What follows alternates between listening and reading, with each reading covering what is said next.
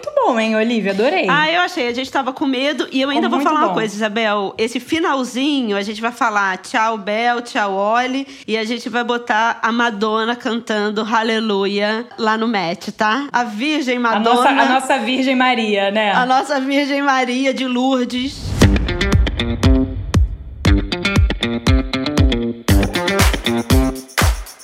Esse é o High Low, o podcast sobre os altos e baixos da moda. O meu nome é Olivia Merchior E eu sou Isabel Junqueira. Oi, Oli! Oi, Bel. Hoje a gente né, vai escolher mais um assunto, nada abrangente, que é moda e religião. Mas eu achei. Sabe quem foi que sugeriu? Simon. Ele falou assim: Explica por um que pouco que você... por quê. É, porque o Simon, meu marido, meu querido marido, ele trabalha com muito com memória de, da Shoah, né? Que é o Holocausto. Então eu tenho uma biblioteca sobre o assunto. Sobre judaísmo e memória. É, e aí Então, vou- ele já ele, ele é interessado, né, nessa parte do vestuário e dos símbolos envolvidos na, na religião judaica. Mas E- a moda parece uma religião, né? Algumas pessoas vivem a moda como uma religião. Verdade. É engraçado que muitas vezes a gente fala, quando uma coleção é boa, a gente fala divino, divine, divino. Então hoje a gente vai falar do real divino. É. E a gente vai mostrar um pouco como a religião ditou muita moda até hoje, né? Não foi só Luís XIV, né? Na Bíblia se fala muito de- do vestir, né? No Corão também. É, É, nos gregos também, né? Os É. gregos, né? Porque a gente também vai falar um pouco disso de mitologia e religião, existe essa, essa diferença, mas até a primeira mulher, né, na, na teogonia, depois no, nos trabalhos e os dias do Exíodo, ele fala sobre a Pandora, sobre essa chegada da mulher e tem muito relacionado ao que vamos também tratar, tratar hoje, um, um- que é a roupa noiva, né? Que, que é E a, a tá- figura dessa noiva. Eu queria falar um pouco para a gente começar essa conversa sobre a definição de religião. Como eu sempre gosto de pensar a palavra, porque ela nos sugere pistas interessantes para pensarmos o assunto. Nos últimos tempos, eu tenho ouvido alguns padres na televisão inclusive um na, no- numa entrevista com o Bial, que ele dizia que é, religião é religar, que ele fala sobre religare, que seria uma maneira de você se reconectar né, com o sagrado, com o divino. Está certo, porém, esse foi uma, uma primeira busca etimológica que veio do latim, mas em seguida, o religare, antes dele chegar à religião, ele passa para o relídio. E relídio tem uma tradução do latim que fala sobre obrigação, que fala sobre prender, que fala sobre reverenciar. E a partir do religio, a gente tem religião, e aí a gente tem a vida sobre votos monásticos, e aí a gente já está na era medieval. Ou seja, existe essa, na palavra, na etimologia da palavra, existe esse lugar do, da ligação com algo, mas também existe a restrição existe o encarceramento, de certa maneira, já nessa palavra. Né? Não é um, uma maneira de ligar tão livre assim. E, o que, e a partir disso, eu fiquei pensando, porque assim, é complicado eu pensar, falar um pouco para mim sobre religião, porque eu não sou religiosa, como você sabe, né? Não sou. Mas eu tenho muito interesse por religiões e mitologias, porque para mim demonstra uma maneira com que o ser humano, com que a gente começa a lidar com aquilo que a gente não consegue explicar. Então tem esse momento onde o homem olha para o céu e vê coisas acontecendo em torno e ele passa a criar histórias para dar sentido a um dia a dia. E esse sentido não é apenas construído para ele, para dar sentido para ele, mas para ligar. E aí sim a gente tem esse religar, e fa- criar uma conexão entre pessoas. Porque se a gente lembra, a gente lembrando, né, que quando o homem passa a ser sedentário, ele precisa ligar as pessoas com algumas narrativas, porque ele tem que passar memória, ele tem que passar experiências, ele precisa criar uma coletividade, as pessoas precisam entender o mundo de uma maneira semelhante para eles conseguirem uma ligação entre eles para, inclusive, se fortalecer como grupo e preservar aquele espaço de invasões de outros grupos, né? É. Então eu acho interessante que por mais que eu não tenha essa ligação espiritual com Deus, mas eu acho muito bonito. Eu acho, é. eu acho muito do ser humano essas narrativas que são criadas para dar sentido para a vida, né? E para fazer com que as pessoas se liguem entre elas. Você agora falando do coletivo, me lembrou um grupo religioso que sempre me fascinou muito.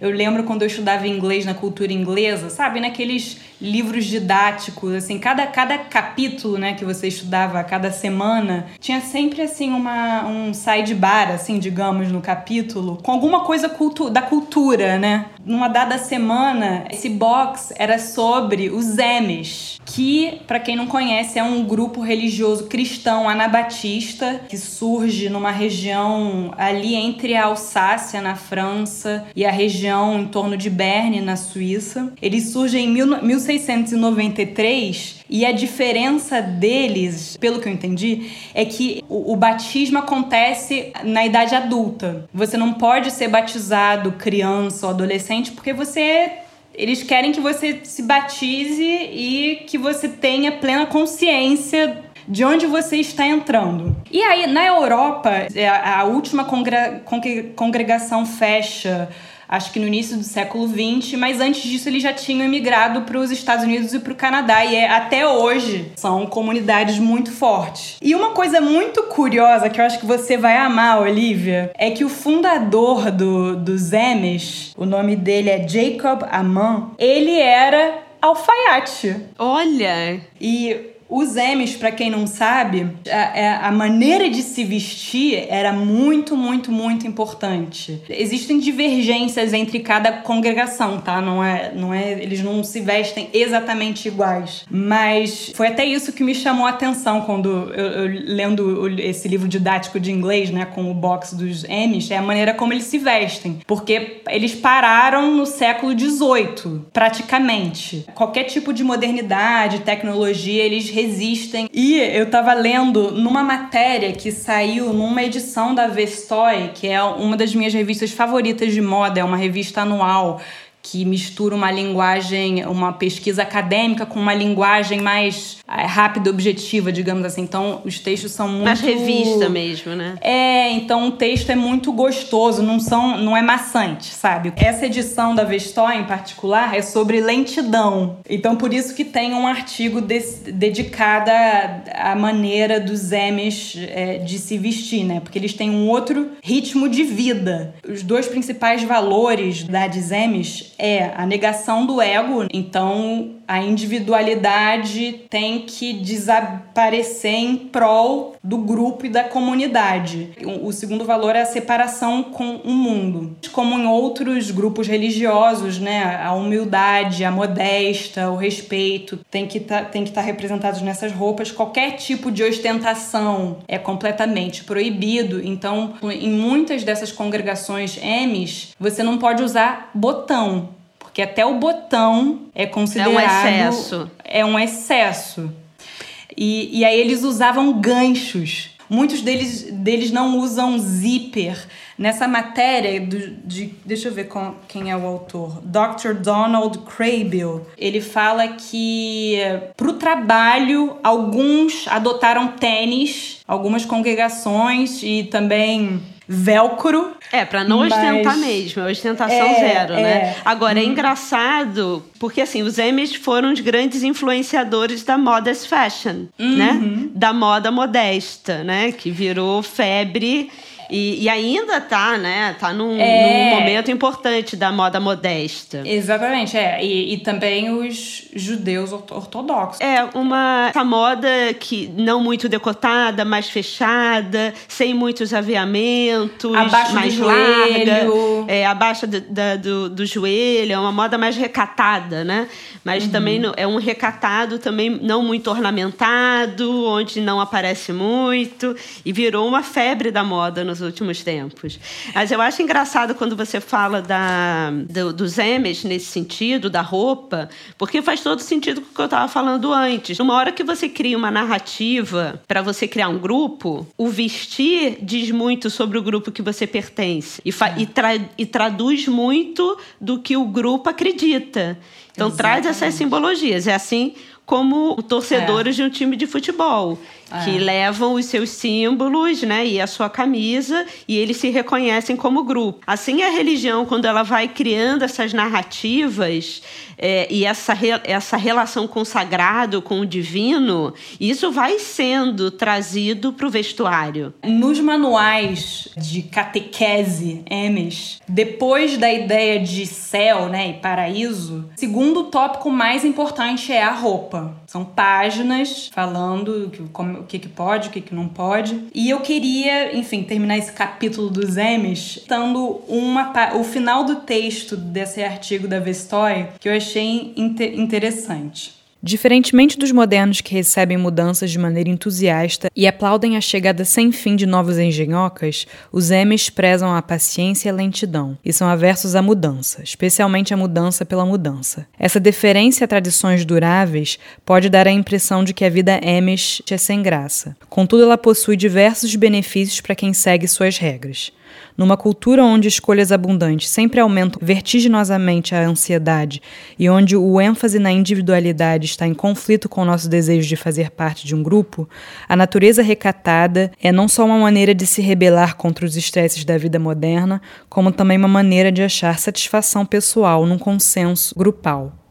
É, mas eu acho isso fantástico. É. Assim como ela diz, porque essa busca da individualidade que o capitalismo vai impondo pra gente, como se a gente tem que consumir cada vez coisas mais diferentes para sermos mais individuais, né? É. E, e, e ter... Na verdade, quando você olha, né? Os mais moderninhos, os que estão mais diferentes, estão todo mundo igual. Exatamente. Só que tá todo mundo igual. O que os M's estão falando é, olha só, a gente entendeu. É a gente só não está reproduzindo. No final, é sobre criar narrativas, traduzi-las em vestuário para você pertencer a grupos. E outra coisa também que eles estão à frente de nós é que é um modus operandi que é bem mais sustentável que o nosso. Eles evitam comprar um mínimo, não que eles não comprem nada, mas eles mesmos costuram. Se a roupa estraga, eles faz, fazem uma emenda lá. Aí só quando a roupa não tem mais como ficar emendando e, e consertando, que aí eles vão comprar uma nova ou costurar uma nova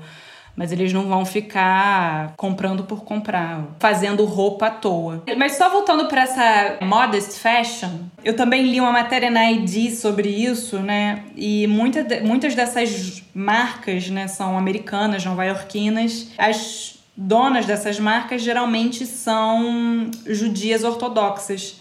E algumas delas, como a Mimo Maxi, é, na matéria, é, eles falam que é tipo The Row entendeu? Eles comparam assim com The Row. E tem, tem a ver, né?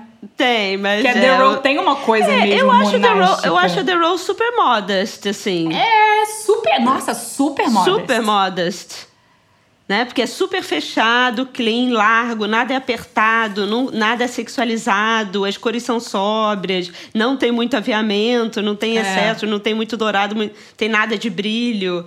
Então, na verdade, a The Row, eu, eu diria que é uma moda, é, da, é uma moda modesta. Mas é engraçado como, como a moda também é cruel nesse sentido, né? Que é, a gente fala sobre o excesso, a gente fala sobre. E aí também pega-se a moda modesta e já transforma em tendência, né? Que nem a história do nome core. Naquela história do nome core que era a, galera do Vale do Silício que usava Mark Zuckerberg, Ryder e, e calça, em dois segundos já virou a moda normcore, o que é. era para ser o contrário, né? É.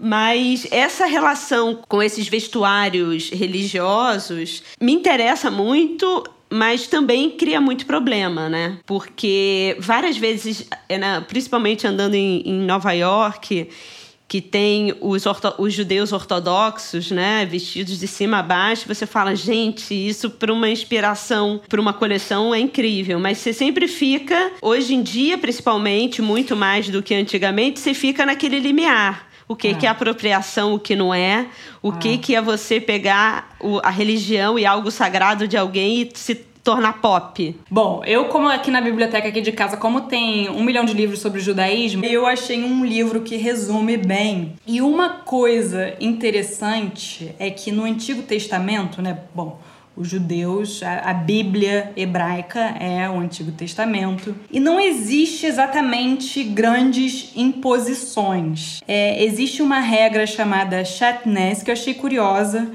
porque ela proíbe o uso de fibras animais e vegetais misturadas. Então, por exemplo, você não poderia usar lã com linho. Que existem loucura. várias, é, existem várias teorias, mas aparentemente é para distinguir os dois reinos, animal do vegetal. Eles fazem menção que os homens não podem fazer a barba, que esse eu achei bem curioso. Não pode haver cross-dressing então, homens não podem se vestir de mulher e mulher não pode se vestir de homem. Tá? Mas isso tem no, bem... no Antigo Testamento. No, no, no, Antigo Testamento, antigo... querida. Obviamente eles não usam a palavra cross-dressing. Ah, eles usam o quê? Não, eles falam que mulher não pode se vestir de homem e homem não pode se vestir de mulher. Gente, que delícia! Já tá lá. A aí, castração já começa aí. Exatamente. Aí tem, é, eles fazem menção aqui no luto, durante o luto tem que usar uma roupa especial e tal. Eles fazem menção também ao tzitzi, que isso é bem tradicional dos do judeus, né? Que são aquelas franjas nas extremidades do chalik com fio azul. Me desculpe aí se algum judeu está, está escutando, eu estou explicando de maneira errada, mas são as franjas com fio azul assim nas extremidades desse chale, é, que é para usar durante é, a reza, que simboliza a presença divina nos quatro cantos do universo. E também eles falam no Antigo Testamento que é proibido usar tatuagem.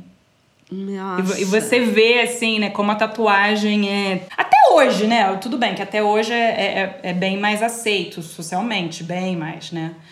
Mas mesmo assim, é, eu acho que é, ainda mas é porque existe. Eu, mas é porque eu acho que é aquela, aquela velha história de civilização e barbárie, né? É. A, a, tatuagem tem muito mais a ver com as tribos e com os povos que são muito mais relacionados à natureza. E a religião tem aquele. tem muito daquele. tem no seu papel muito do que a gente falou no capítulo do Luiz XIV, de distanciar o ser humano daquilo que é o estado primitivo, né? É. A religião tem isso. Até tem uma definição de religião que é o que é religião, assim, em duas frases. É um sistema organizado de crenças e práticas que giram em torno de ou conduzem a, a uma experiência espiritual transcendente. Uhum. E daí, quando a gente vai tentar entender a nossa re, re, é, é, relação com o divino, com esse espiritual, o que nos, nos encaminha para uma ascendência e nos distancia do bicho, sei lá, a gente vai começar a ver isso na, na, na República do Platão com o mito da caverna. Uhum. Né?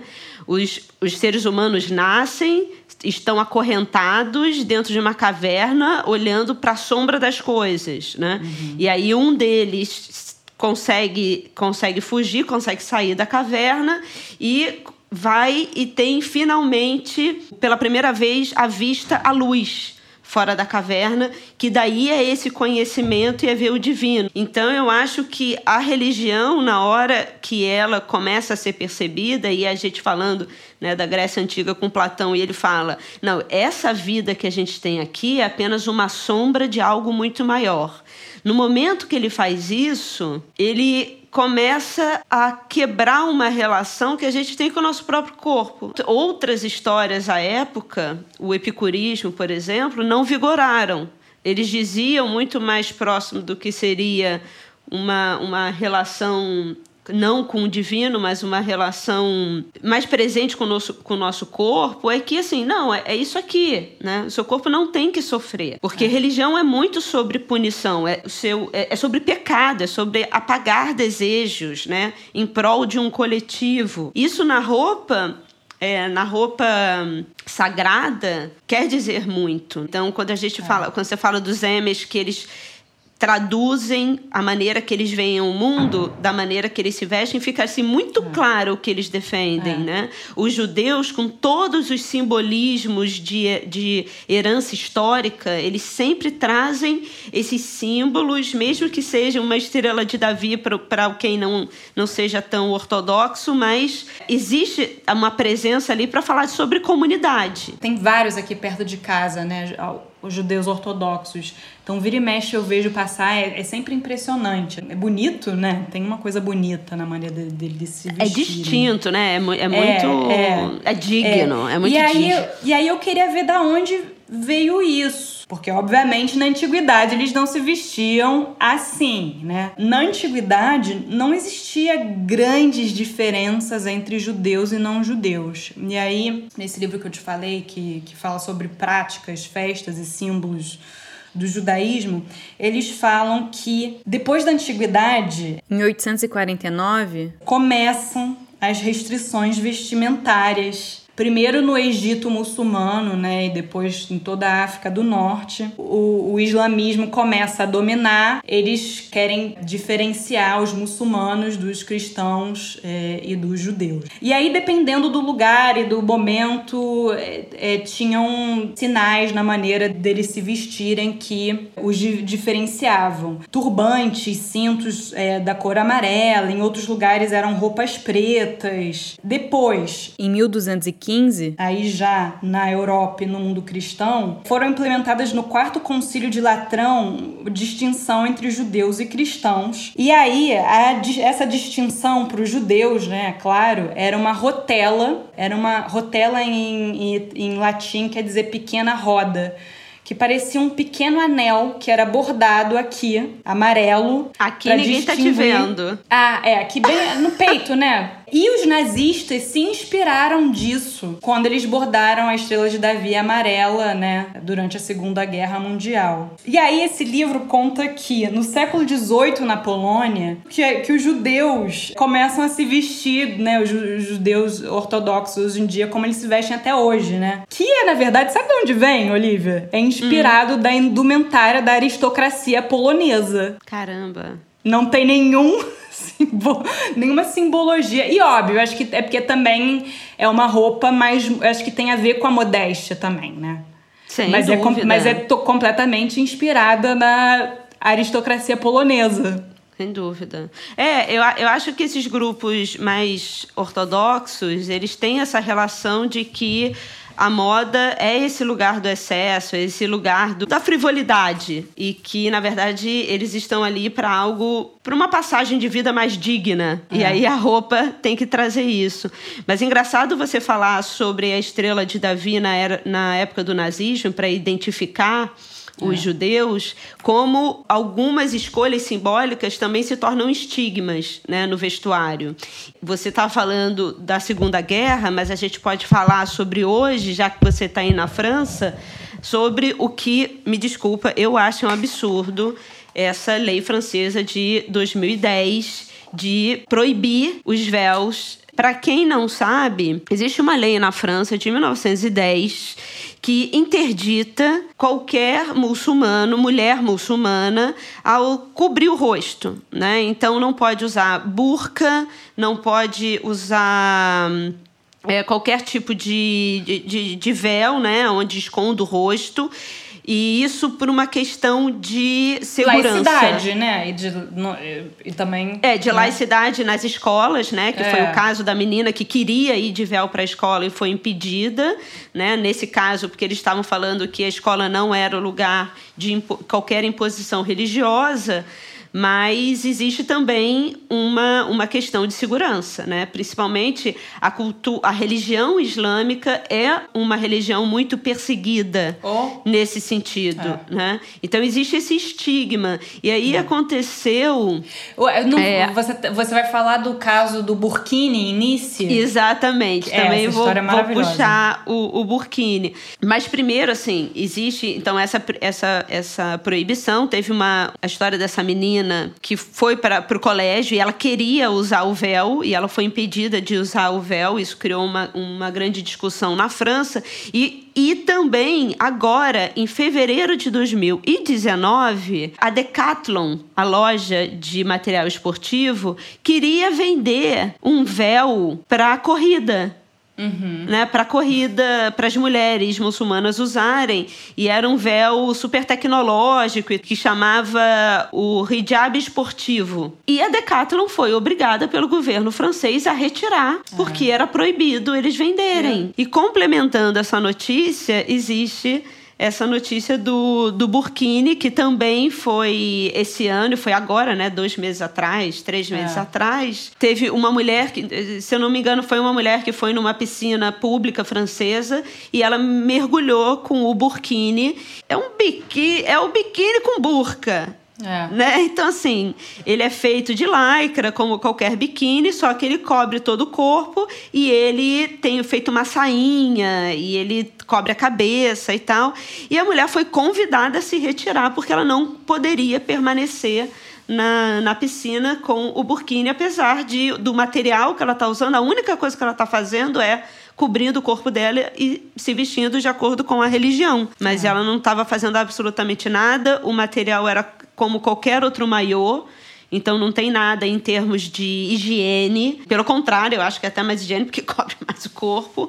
Mas ela foi obrigada a se retirar. E o que eu acho interessante é esse estigma de como o islamismo virou essa religião do mal, é. né? Como construção narrativa. Moda, apesar de ser sempre vista como esse lugar de frivolidade, é ali que se cria o estigma, é ali que se cria o que é a hierarquia de poder no sentido de você dizer o que as pessoas devem usar e o que, que as pessoas não devem usar. E você, mas você acha que a indústria da moda nesse sentido vai ajudar a tirar um pouco desse estigma? Porque assim, eu acho que são ajudou. muitas, são muitas marcas investindo são. nisso, muitas. De H&M, Uniqlo, Nike, a Dolce Gabbana. Eu vi um, uma pesquisa que Aí eu também não sei se isso aqui é, é inflado, tá? Porque era uma agência de consultoria, às vezes tem que também se, né, se questionar. Tomar cuidado, é. É, tomar cuidado. Mas eu vi uma pesquisa, depois eu vou botar nas referências, que esse segmento né, deve chegar até 2023 é, num, num setor de que gera 361 bilhões de dólares por ano.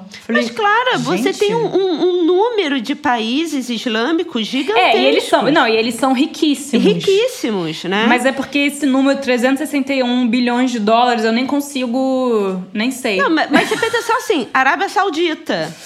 É, pois é. Sabe? Você pega parte da Índia. Realmente a França tem muita resistência com isso. Muita. Tem muita, tem muita, o mas Pierre chega Berger, ao ponto de ser realmente é, o, um preconceito muito. É, eu também acho. Um dos opositores era o Pierre Berger. Ele falou, ele chegou a falar: estilistas não deveriam se meter com a moda islâmica. É, para quem não sabe, o Pierre Berger que, que fundou o, a, é, a, Maison, a, a, a, marca do Saint Laurent com ele, né? Foi é. amante dele, mas depois é. eles eram sócios. Sócios, sócios. Mas aí que tá, são duas facetas, né? É, na verdade, assim, se não der lucro, não vai, não, ninguém é. não vai ajudar, entendeu? Mas, mas já que tem mas, uma Arábia Saudita aí, no meio, mas aí é vamos, tá. vamos fazer. Mas aí é que tá, tem tudo para dar lucro, porque eu vi em outra pesquisa tem e essa eu acredito que 90% de muçulmanos afirmam que a religião influencia diretamente nas suas escolhas de consumo. Sim. É, não,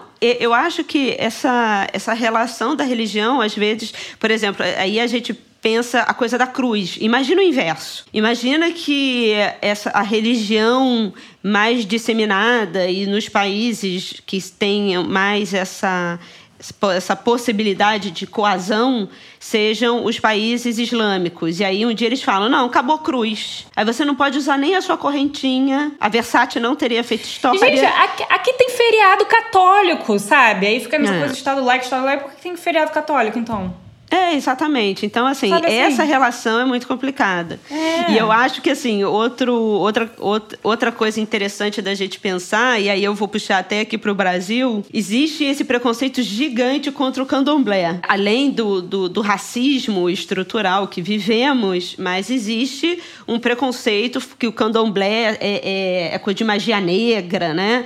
É macumba, é coisa ruim, né? Grande parte da nossa sociedade, geralmente branca, branca, mas não apenas branca, porque tem vários negros também que pensam candomblé é bruxaria, porque já são os, os cristianizados. Tem esse livro que eu adoro, chamado Mitologia dos Orixás, do Reginaldo Prandi, aonde, é, segundo ele, é esse primeiro livro onde ele reúne todas as histórias num só exemplar, contando a relação dos mitos é, africanos e também a relação quando eles entram aqui no Brasil. Um, do, um dos pontos que ele fala dessa visão sempre muito pessimista, né, que o cristianismo coloca na, na religião do candomblé, ele exemplifica na figura do Exu, que é uma entidade muito complexa, uma entidade que desafia o, muitos humanos, desafia a nossa compreensão e é tão complexo como somos nós, com os seus desejos e, e erros e acertos. E ele fala numa época, na época dos primeiros contatos de missionários cristãos com os iorubais na África, Exu foi grosseiramente identificado pelos europeus com o diabo, e ele carrega esse fardo até os dias de hoje. Então, que nem a gente está falando, tem a religião que ela vai trocando a narrativa e ela vai criando né, relacionando os seus diabos e as coisas ruins com a religião dos outros. Só que o que ninguém pensa é que mesmo aquelas pessoas super preconceituosas com o candomblé estão vestindo branco no ano novo lá em Copacabana. E aí, se você minimamente vai procurar da onde vem isso, é exatamente dos trajes religiosos dos é. praticantes do candomblé que iam no ano novo fazer as suas oferendas para ir a manjar. Então, é. esse sincretismo brasileiro é muito, muito complexo, né?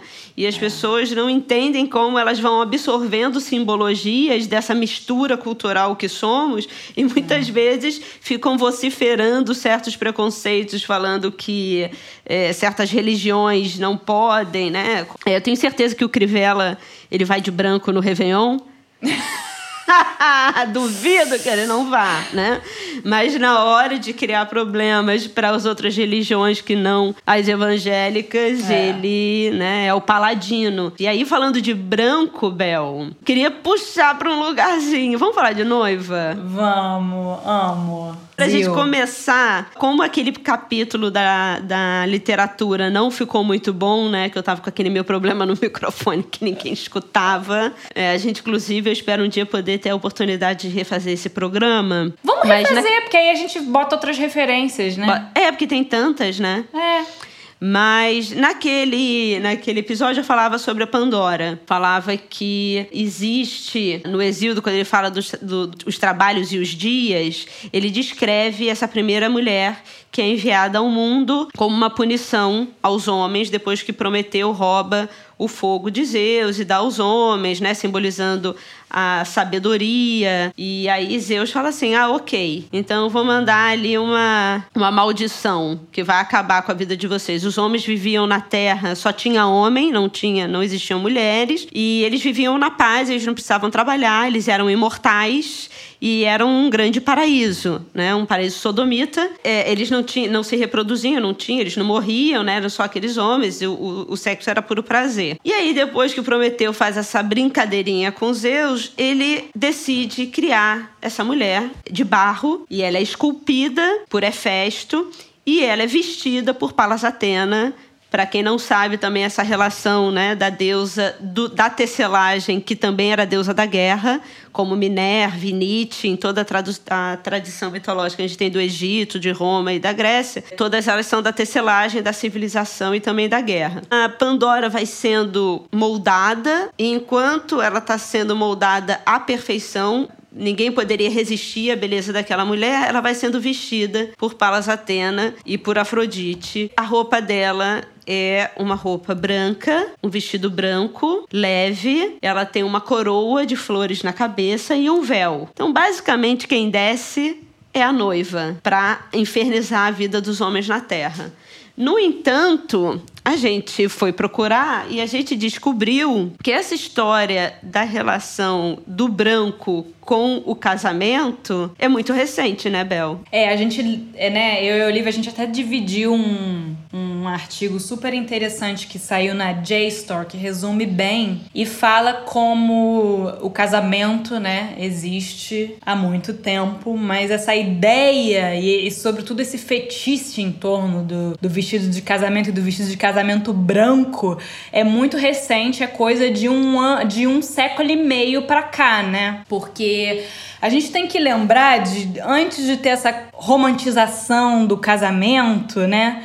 Casamento é, antes de tudo um contrato que serve para você passar propriedades, né? O que mais que o casamento serve, Olivia? Ah, para você se sentir um pouquinho mais culpado se você pular a cerca. Porque aí você pensa em tudo que podem te tirar. Exatamente. Assim pode usar Exatamente. aquele contrato contra você. Né? Porque adultério não é crime, eu acho que poligamia e adultério. Não sei se adultério é crime, gente, mas eu sei que poligamia no Brasil é crime, né? Então a galera que casa duas vezes é, pode se sentir bem culpada. Pois é, mas é engraçado que até a metade do século XIX, mais ou menos, não existia esse dress code obrigatório que a noiva tinha que usar branco, né? Hoje em dia, eu, eu casei de vermelho e a maior parte dos meus amigos, quê? E não sei o quê? Ah! Enfim, rola esse efeito é, é meio a coisa do, do, do, branco no Réveillon, né? Porque isso é muito é. coisa do Brasil. E as pessoas acham que isso mundial, é. mundialmente todo mundo usa branco. Primeiro que as pessoas normais, que pessoas que não faziam parte da realeza, né? Da nobreza, casavam com o que tinha. A melhor coisa que tinha. É. E ponto final, né? Mas entre as mulheres poderosas de antigamente, né, as grandes rainhas, não existia uma etiqueta em relação à cor do casamento. Obviamente, elas tinham os meios de comprarem a roupa mais luxuosa, mais estonteante pro, pro casamento, para as núpcias. E o branco era uma das cores, mas não era a única cor. Era uma das cores porque o branco é uma cor que suja, né? É, uma roupa mais, mais difícil de limpar. Mais difícil tem, de limpar. Tem que ter mais então, servos. Exatamente. Escravos, Por isso que ela era uma das cores ligadas à realeza, digamos assim. Mas o dourado também era uma cor muito, muito, muito usada. É, é... tem um, uma matéria muito legal da CNN que, que fala sobre figura do branco no casamento. E ele começa assim, a, o artigo. Imagine Meghan Markle em pé diante de seu vestido na noite anterior ao casamento, considerando. Em vez de uma coluna branca de renda e uma espuma dramática de cetim charmoso e translúcido, ela, ela coloca na manga uma cor vermelho acastanhado, um enfeite de peles de vison e bordados de ouro, na saia pesada com todas as joias de sua herança esse é o vestido que ela vai se apresentar a público. Imagina se a, a Megan hoje aparece de vermelho castanho, como você se casou. É numa aparição é. pública, né? Apesar é. de todo mundo já saber que ela não é virgem, né? Ela é. não era virgem quando ela casou. Mas se ela não aparecesse com essa com o branco, ia, isso ia ser um choque mundial. Então, mas aí é que tá, é, voltando à história, né? Então, o branco não era cor. É, a rainha Vitória, quando ela se casa em 1840 com o Prince Albert, né? É, é. É esse casamento que a gente tem que lembrar que é quando a fotografia está começando, né? Tem os jornais ilustrados, então é quando a gente vai ter mais essa coisa imediata de saber, de ter essa informação, né? Apesar e ter a referência, não, né? É, não existem fotos do dia do casamento em si, mas ela fez um ensaio 14 anos depois. E de qualquer forma, não existia esse preciosismo em relação ao vestido de noiva, então ela usava, ela usou em outras ocasiões também. É, mas isso é muito que... interessante também, é. que os vestidos não eram, eram, não eram usados só uma vez. Eles eram vestidos importantes mas também que poderiam ser reutilizados em outros momentos. É, então acho que com a fotografia, com a Revolução Industrial, que é, tornou um pouco mais acessível, né? Terem um vestido mais mais especial, né, digamos assim. Esse artigo do JSTOR fala que, inclusive, o vestido da, da Rainha Victoria nem era branco-branco, ele era mais para champanhe, né? Mas na foto parece que é branco. E como a foto nessa época é preto e branco, acho que também tinha um, tinha um uá, né? Acho que é, se destacava com fundo. Então, a partir daí, né, virou. Chegamos às noivas, as bridezillas de hoje, né?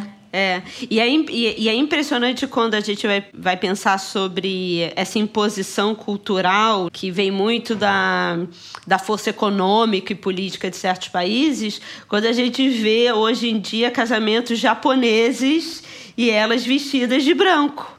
É. O que nunca aconteceu. É né? Nunca foi isso. Mas é, é uma não, celebração aliás, visual. Aliás, é, aliás, é bom forte. a gente deixar claro aqui que na Bíblia não existe nada disso, tá? Não existe festa de casamento, roupa de casamento, nada disso. É, esse negócio da. da eu, eu ainda acho interess, é, interessante. Não vou falar que é complicado, porque é isso. A gente, como seres humanos, a gente vai criando aí a nossa maneira de ver o mundo. Mas é. me surpreende hoje eu conversar com algumas diretoras de núcleo dos cursos de moda e elas me dizem que grande parte das estilistas hoje querem trabalhar com moda noiva. É, mas dá muito dinheiro, né? Porque dá muito dinheiro, né? Mas é, é engraçado você pensar que tem no momento de tanta é, reflexão sobre, eu não diria castração, mas é, essas imposições. Mas é mas é Essas assim, imposições, Olivia, né? Do, do, do é, branco, e, casta, é, virgem. Por não, mais que todo mundo e, saiba que não coisa, é. E outra coisa, no Novo Testamento, e assim, eu não vou botar, não, não vou dizer só que é na Bíblia que tem esse tipo de. que fica insistindo muito. Eu, eu botei assim, digitei no Google Bible Fashion.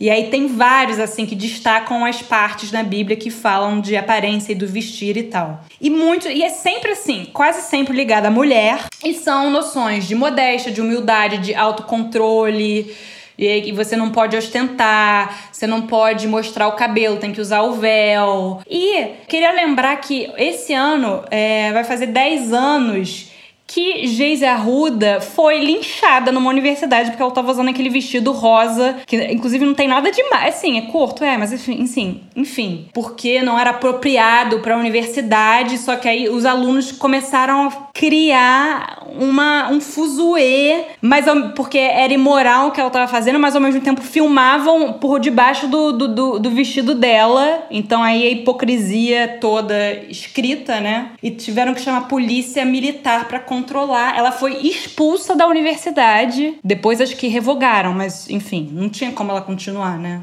É, é um puritanismo muito complicado de se ver hoje, né? E, e aí, por é, mais que as e... pessoas digam, não, mas a noiva não tem nada a ver com isso, é porque gosta do ritual, acha bonito o ritual. Sim, mas também não pode esquecer tudo que aquilo significa em termos é. né, do, do, de, de, dos casais que podem e não podem casar na igreja, como Exatamente. a igreja durante tanto tempo foi sim, tá mudando agora a força, né? Tudo bem, papa bacana, mas ainda assim é papa e o como o cristianismo em si foi um dos grandes responsáveis por essa cruzada contra pessoas que não heterossexuais, né? Ou, é. ou, ou, uma cruzada contra o prazer e o sexo livre. Vou pegar o gancho é. e vou indicar um livro aqui que foi publicado tem não tem tanto tempo aqui, da Anne Kratz, que chama em português, eu não sei se foi, se foi é, traduzido ou não,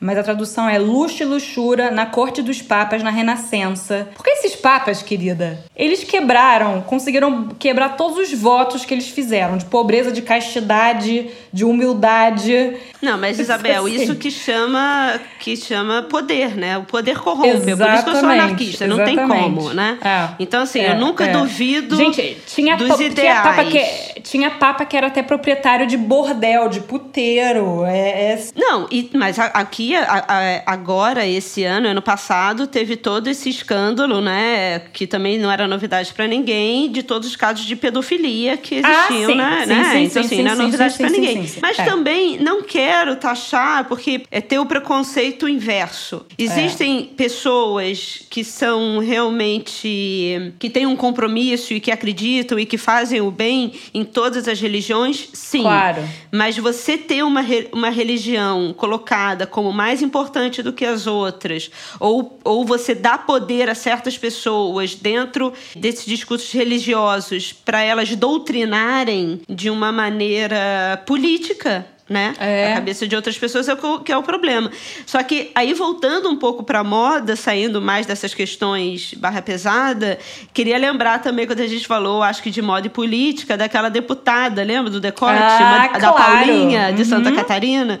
Que ela foi lá para ser empossada. Ela foi a Paulinha de Santa Catarina que foi foi ser empossada como deputada. E aí ela evangélica e foi com um, um, macacão vermelho com decote até o umbigo, com as próteses lá lindas, maravilhosas, aparentes, e que ela falou que ela é evangélica, ela teme a, a, a Cristo, Deus, não sei o quê, pá, pá, e a pior coisa que ela ouviu nas redes sociais nem foi o xingamento de puta, porque para uhum. isso não, mas ela dizendo que ela não era uma mulher de Deus porque ela estava vestindo um decote e mostrando demais o corpo. É. Então existe também essa, essa relação de julgamento constante, porque é. religião, de é certa maneira, na hora que cria essa narrativa e agrupa, os grupos eles se sentem nesse empoderamento de aí subjugar outros grupos porque eles querem fazer com que a verdade deles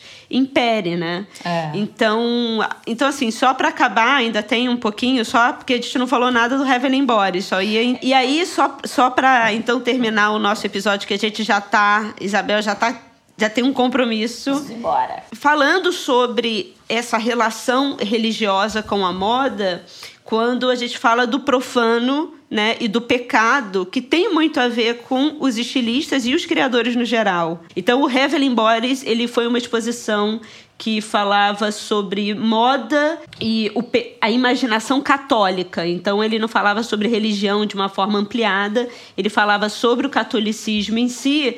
E ele foi muito criticado na época, falando que eles não poderiam relacionar religião à cultura pop e cristianismo à cultura pop. E eles organizaram uma apresentação com a Madonna cantando Like a Prayer, né, para fazer a abertura. E é muito simbólico, porque a Madonna em si é muito religiosa, por mais que ela misture religiões, mas ela sempre teve essa ligação, ela sempre usou muita cruz, ela sempre usou muitos elementos sagrados em si e desse lado meio provocador. E aí nessa mesma exposição eu vi um caso interessante também mostrando essa devoção de alguns estilistas, principalmente os italianos, né? Porque os principais ali que estavam apresentando na, na exposição tinha muita coisa da Versace, com todas as cruzes e todas as, as inspirações de igreja. Tinha muita coisa da Dolce Gabbana com a inspiração bizantina, com os bordados, com essa relação muito forte italiana. Mas tinha uma, uma peça de alta costura feita pelo Ricardo Tisse para uma é, Madonna. O, o, Ricardo Tisse, ele se inspira muito do catolicismo, né? Muito. Agora, eu é. sempre achei que era um catolicismo, assim, é, na Givenchy era meio endiabrado, sabe? Eu uhum. achava coisa meio endiabrada, é. né? Era sempre uma coisa meio vampiresca. É. Né? Que Falava eu amo. muito. Eu amo também. Eu também. Pra mim, se for uma das Eu gosto, eu gosto dessa mulher da Givenchy agora também, mas mas ele, em 2015, ele criou uma roupa de alta costura para uma Madonna da cidade natal dele de Puglia. E aí o mais engraçado. E assim, era, era uma roupa de, de seda, com 500 cristais Swarovski, com 3 mil horas de bordado de fios de ouro, né? Para essa hum. imagem da, da Virgem Santa. E aí, tem, eu vou deixar nas referências, tem um cara da Indonésia, um aficionado por moda, que ele começa a fazer um tratado assim de que todos os estilistas da Indonésia deviam fazer isso também e criar roupas para suas estátuas e para os seus deuses, que isso foi a coisa mais bacana que alguém já fez, é do Ricardo Tisse. E aí lembrando que o Ricardo Tisse também foi quem assinou a roupa de casamento de Kim e Kanye. É. Né, Isabel? Aliás, querida, peraí, antes, ai meu Deus do céu, você viu o vídeo que eu te enviei do, do Kenny? Qual? No Sunday ah, Service. Sunday, é, que tem toda Sunday a galera Service. em Chicago. Aí ele chega assim pro, pro segurança dele. Querido, eu sou daqui. Watch this. Aí ele vai falar assim, aí ele vai fazendo assim, vai abrindo, assim, vai abrindo, ele vai, ele vai passando e vai abrindo, que nem um, sei lá, que nem Jesus Cristo, entendeu? Não, mas, mas ele tá indo por esse caminho. É, não, ele acha Essa, que ele é. Ele acha ele, que ele, ele é acha que ele, ele, acha que ele é. Ele acha que ele é. Mas, assim, é só, só, voltando pro Heavenly Bodies, eu, eu queria falar de uma roupa também. É, na verdade, é uma série de roupas, mas.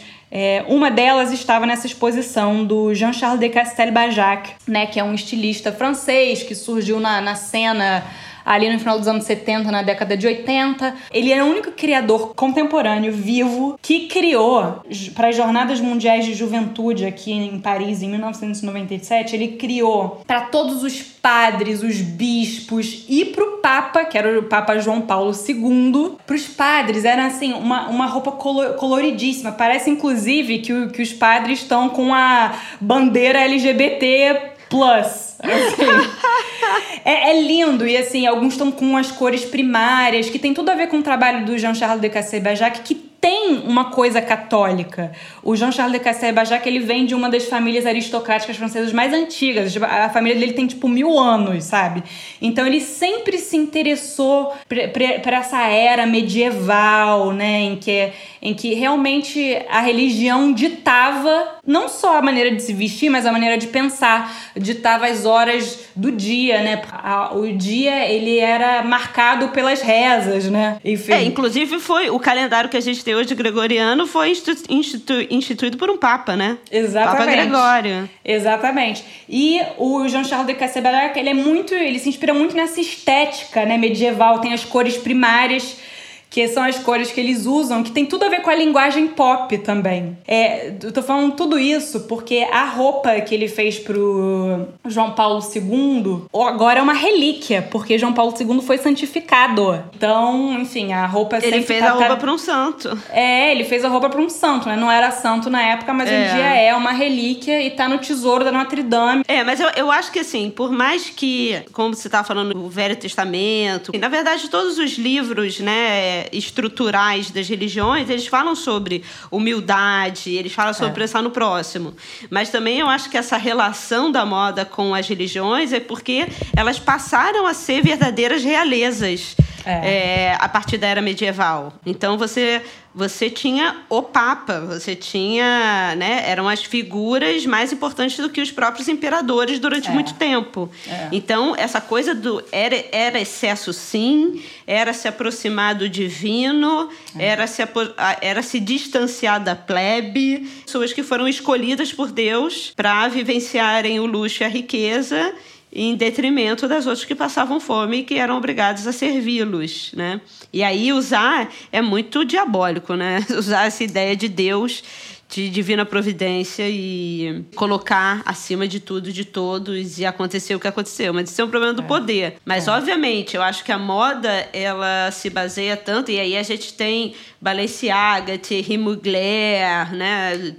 Dolce Gabbana, que é para mim, é. hoje em dia, né? É o ápice da é. devoção católica, ao mesmo tempo, na hora é, de falar com os chineses, fala assim, sai daqui, seu é. merda. Ele, é.